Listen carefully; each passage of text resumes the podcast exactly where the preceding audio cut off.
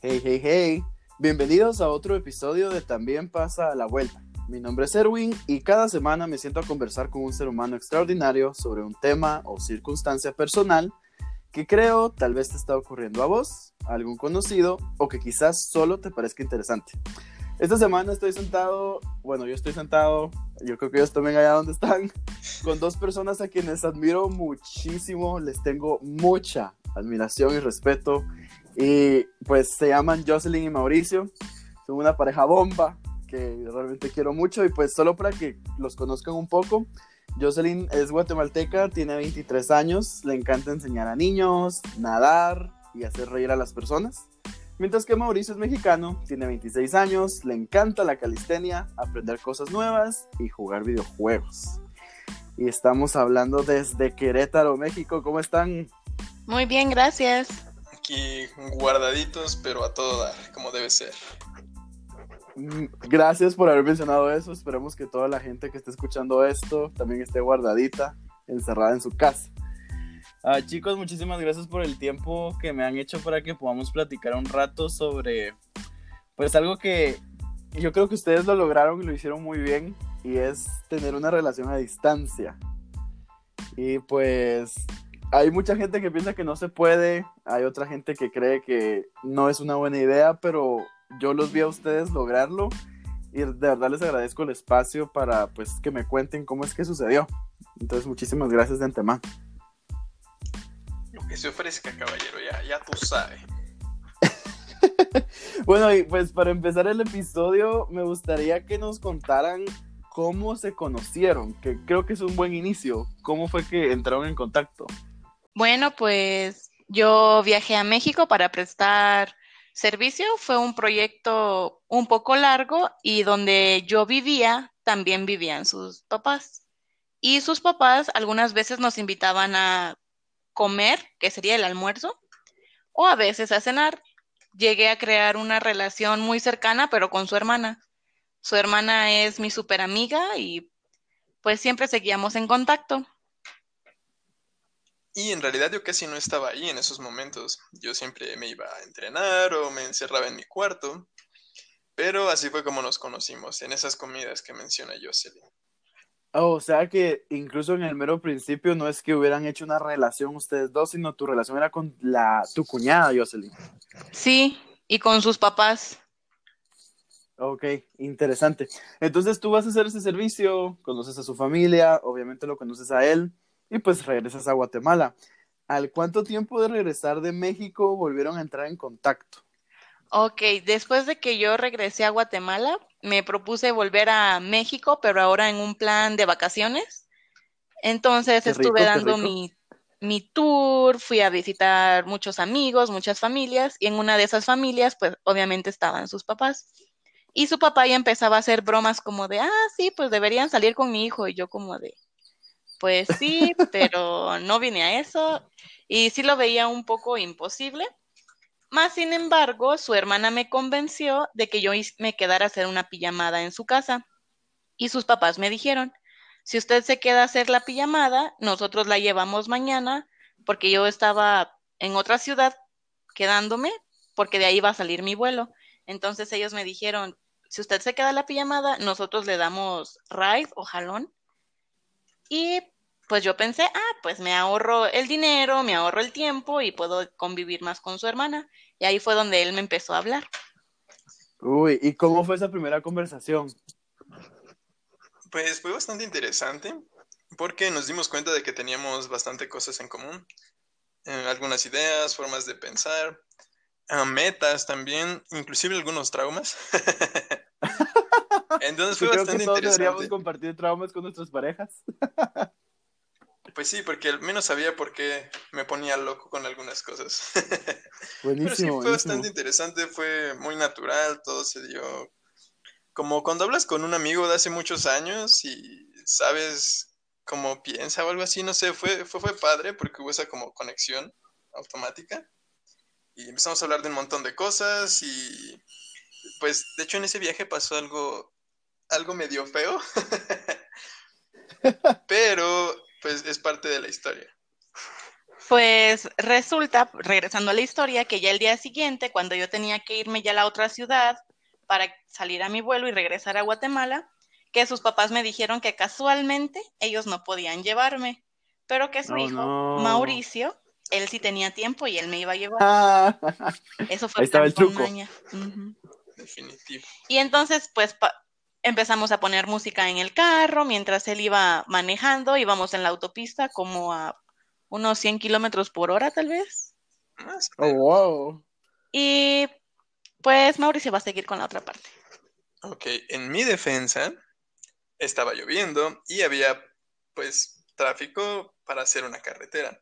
Se nos atravesó un perrito y pues nos lo llevamos. Por desgracia atropellamos a este perrito. Antes que nada somos pro, no. pro vida, pro animales, tenemos un perrito de mascota y pues sí, como estaba lloviendo y había más carros a los lados, pues pensé que la mejor opción solo era seguir manejando. Jocelyn se sintió muy mal, se sintió como ofendida, no sé. Ay, no, fue Bajó el ofendida. volumen de la música y dijo, esto es muy triste. Y se volteó a la ventana como, como escena de, de video de, pel- De- película triste o algo así.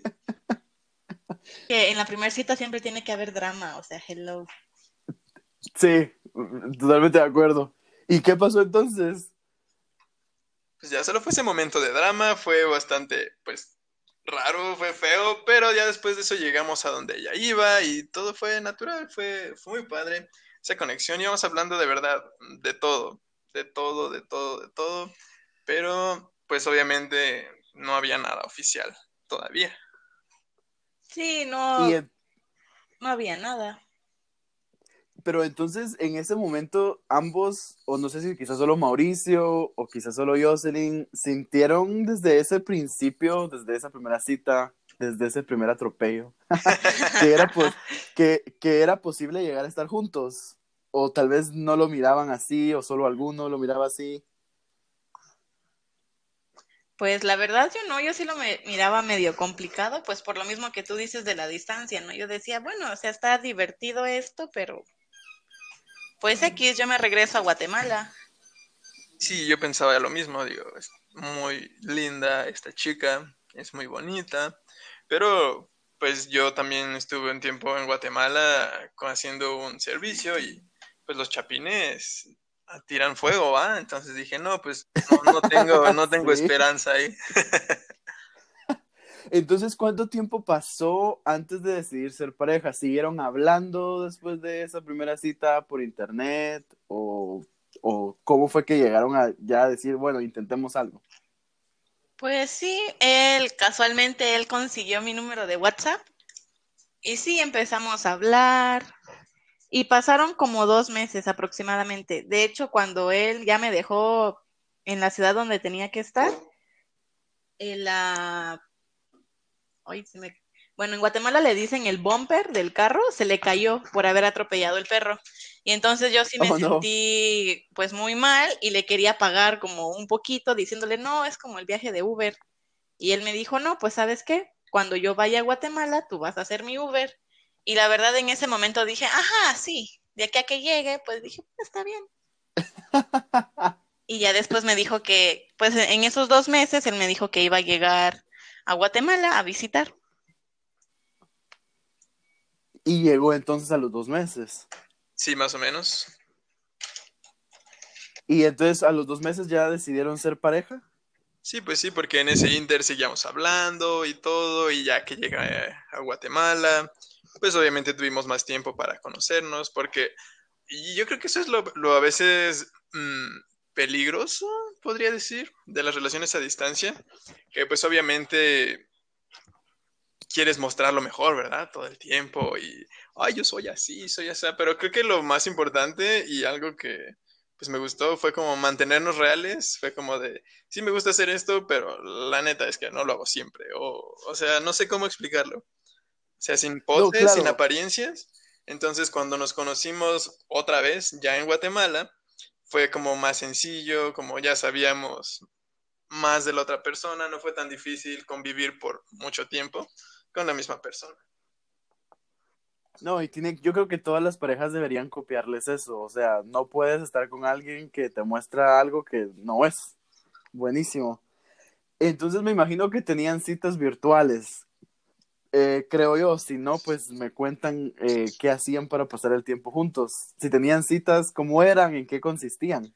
Ok, pues no era como que le llamáramos tal como una cita, pero sí intentábamos videollamar casi todos los días, pues como que estuviéramos en cuarentena. videollamar.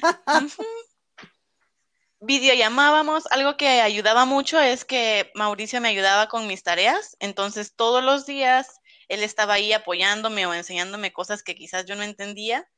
Entonces él también pudo ver como esa etapa de mí cuando yo estaba estudiando, luego era del trabajo. Nunca tuvimos algo así como de, ah, voy a poner mi candelita y los dos vamos a comer lo mismo, porque pues la verdad nunca se nos ocurrió, pero sí nos mantuvimos mucho tiempo en contacto.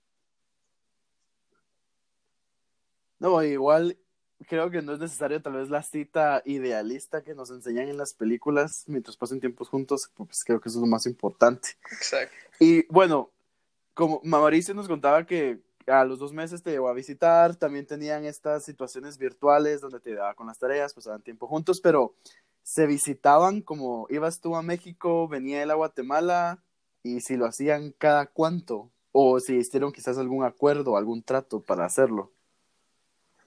Sí, pues de hecho el trato era como ah, cada quien va a ir una vez. Si yo ya fui, le toca a ella, si ella ya vino, me toca a mí, como para hacerlo equitativo, porque pues obviamente viajar entre países pues no, no es nada barato.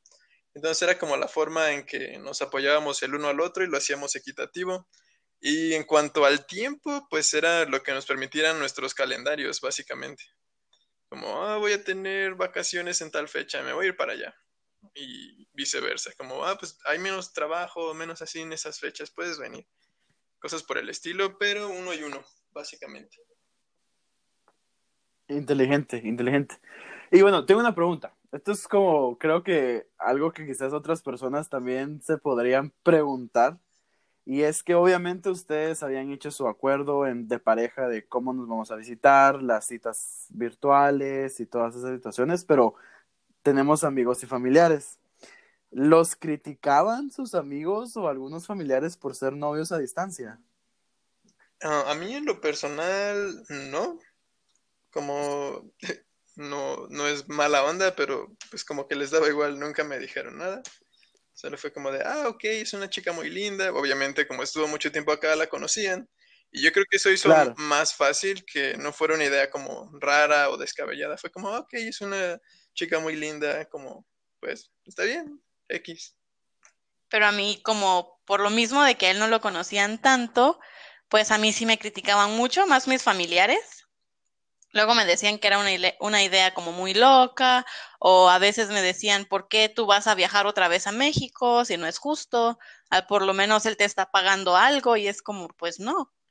Al final llega como tú dices, llegamos a nuestro acuerdo y era uno y uno. Entonces, si él ya había venido, yo iba a viajar. Pero muchos me criticaban por eso. Era como, no, si él es el interesado, pues tú debes dejar que él venga. O luego cuando se enteraron que nos íbamos a casar, eran muchísimo más las críticas porque hay un, hay un dicho que dice amor de lejos, amor de pen, y no voy a decir lo demás. Y, sí, está bien. Y todos me lo decían y era como de, pues no importa, o sea, yo confío en él y él confía en mí. Que creo que al final es lo más importante. Qué bonito. ¿Y qué cosas creen ustedes que ayudaron a que el amor no se acabara? Porque obviamente hay distancia y hay críticas y, y todas esas situaciones. ¿Qué hicieron para que su amor no se marchitara? Ok, pues la comunicación evidentemente es lo más importante, porque sin comunicación, pues todo se va apagando, la emoción, todo, todo, todo. Entonces, primero que nada, la comunicación en general. Y insisto con eso de mantenerse como real, como de, ay, pues mira, hoy la verdad sí fue un mal día para mí, me fue mal en el trabajo y además discutí con, no sé, mi papá, ¿no? Y ella como de, ah, no, pues tranquilo, no pasa nada. Y igual ella como, no siempre mostrando ese estereotipo que mencionabas tú de la pareja ideal y que todo está bonito y todo es color de rosa y todo funciona bien, sino como pues la realidad de cada uno, sin exagerar obviamente, sin hacer drama, pero pues siempre compartiendo esas realidades del trabajo, de la familia. Creo que eso nos ayudó mucho a hacer empatía el uno con el otro y a fortalecer ese lazo. Yo creo que también el sentido del humor, porque siempre nos estábamos como molestando, buscando memes que nos dieran risa a los dos. Sobre todo tú. Sí. E, e, ella es la, Yo soy el aburrido de la relación. No creo, los conozco los dos y me encanta el equipo que hacen. Los he visto juntos y me fascina. Son un super equipo. No, muy bien. Y, y Jocelyn, en tu caso personal, quizás solo si tal vez hay alguna chica, algún chico que está recibiendo críticas de su relación a distancia y que está escuchando el podcast, ¿qué te ayudó a ti a sobreponerte a las críticas? Pues al final es tu relación, no es la relación de los demás. Entonces, que no te importe lo que las demás personas digan, porque al final quien va a estar con esa persona eres tú al final quien va a ser feliz eres tú. Entonces, que ellos pueden hablar lo que quieran, al final tú eres, bueno, en mi caso, yo era la que estaba pagando los viajes, yo era la que estaba haciendo todo, entonces no tenían ningún derecho de reclamarme, solo iban y venían los comentarios. Buenísimo. Un aplauso para los dos. Y pues, um, son novios, están pasándola bien, se visitan, se comparten memes, la pasan alegre. ¿Cuándo se dieron cuenta que querían llevar su relación al nivel de, del matrimonio? Pues yo creo que fue casi natural, porque de la nada a veces salían conversaciones el tema, oye, ¿te imaginas si, si nos casáramos? Así como, no sé si sea una conversación muy normal, pero de la nada a veces solo salía y es como de, ay, sí, pero más que si iba a pasar, lo que se volvió nuestra pregunta era dónde íbamos a vivir cuando pasara o si pasara, porque pues somos de dos países diferentes, entonces nuestra conversación no era tanto si iba a suceder o no, sino en dónde íbamos a estar cuando sucediera. No sé si eso ayudó o influenció, pero eso era lo que nos preocupaba en realidad. Sí, yo creo que... Y no, y creo que es completamente válido, ¿verdad? Sí, solo se siente, no, no fue como en un principio de, ay, vamos a ser novios para casarnos, porque creo que eso mataría toda la diversión y la pasión. Buenísimo consejo. A todos los que están escuchando, por favor, escríbanlo, anótenlo, pónganlo en una pared, que no se les olvide. Sí, o igual como, ah, no porque tengan una relación ya de tiempo, no, pues ya se tienen que casar, porque ¿qué van a decir? que O al revés, ¿no? Digo, si lo sienten, como dijo Jocelyn, a veces se siente un paso muy natural y está bien. Pero si no, pues a volar y ya, ni modo. Buenísimo. ¿Qué fue lo más difícil del proceso de planear la boda y casarse? Entonces deciden hacerlo, Mauricio se propone, pero el proceso de, de llegar ahí, ¿qué obstáculos encontraron? Bueno, para mí el primer obstáculo fue decirle a mis papás no sé cómo decirles que ya los, porque llegamos al acuerdo que íbamos a vivir aquí. Entonces, pues decirles que me iba a casar. No sé, eso fue como muy difícil para mí y luego yo creo que coordinar todo. Si los de Guatemala vienen a México o si los de México van a Guatemala o dónde íbamos a vivir. También algo que se me hizo un poco complicado, no difícil, pero sí un poco tedioso, fue lo de los papeles todo lo de migración y tener ese deseo de hacerlo todo de acuerdo a la ley. No, claro, que al final es como que súper importante para poder estar en paz allá, ¿verdad? Sí. ¿Y para ti qué fue? Ok, buenísimo. Y para Mauricio, ¿qué pensás que fue lo más complicado? Ah, no sé, yo creo que es algo, una queja que le he dicho a algunos amigos que están en la situación de planear sus bodas, y es que en las bodas todo se centra en su mayor parte en la novia. Y al novio lo dejan así como que a un lado. Es como, sobre todo ya en los últimos días que estaban preparando, que el vestido, que los ajustes, que no sé qué. Y pues obviamente uno también se pone nervioso, también se estresa y nadie me pelaba y era como de, ay, ayúdame. Incluso ya el mero día estaba yo solito cuidando el salón ahí como algunas horas y todos como, no puedes venir acá porque aquí está la novia y acá no puedes venir, tienes que cuidar ahí todo el mundo con la novia y preparándola y ayudándola y viendo cómo la iban a mover y todo y yo ahí solito en el salón esperando. Creo que en lo personal, además de lo que dijo Jocelyn, fue lo que más me, me costó a mí, como esa parte de, pues yo también ocupo ayuda, gracias. No, y creo que qué bueno que lo mencionas porque al final el matrimonio es de los dos. Los dos están pasando por un montón de emociones, por un montón de cosas y pues la atención debería ser para ambos. Buenísimo, buenísimo. Que, entonces ya para casi terminar el episodio, chicos, ¿qué dirían ustedes que es lo más complicado de una relación a distancia? Yo creo que lo más difícil va a llegar a ser conocer realmente cómo es la persona, porque como decía Mauricio, en videollamadas solo muestras lo mejor de ti. A través de internet tú puedes mostrar lo que quieras y mostrar lo que no y no mostrar lo que no te gusta. Y también luego cuando viajas, aunque estés en persona, pues normalmente ese tiempo es para viajar, para conocer, no te vas a encontrar bajo una situación de estrés porque como ya es una cita planeada por mucho tiempo, ambos van a estar libres. Claro, claro, tiene totalmente sentido. Y saltándonos al otro lado, al otro extremo, ¿qué dirían ustedes que es lo más divertido o lo que ustedes más disfrutaban de la relación a distancia? Algo que era muy padre es que como ambos conocíamos el país del otro por porque habíamos estado prestando servicio, era como de, ay, fíjate que acá en Guatemala ya es época de fiambre, y yo, ay, el fiambre, y nos contábamos historias, y siempre teníamos mucho que compartir. Esa, esa conexión, no sé, era algo muy divertido. Y pues nos identificábamos con muchos chistes locales o cosas que dicen en Guatemala y en México. En, en lo personal, creo que fue lo que, no sé, yo más disfruté. Pues la compañía. Jocelyn te decía pato. ¿Perdón? Perdón, Jocelyn te decía patojo y tú le decías chamaco. exacto, exacto. ¿Qué ibas a decir, Jocelyn? Compártenos. Que luego Mauricio llegaba como de, ¿qué onda vos? ¿Cómo estás? Y yo, ah, ¿qué onda? Y todos en México se le quedaban viendo como de, ¿por qué está hablando así raro? ¿Por qué dice sus palabras raras?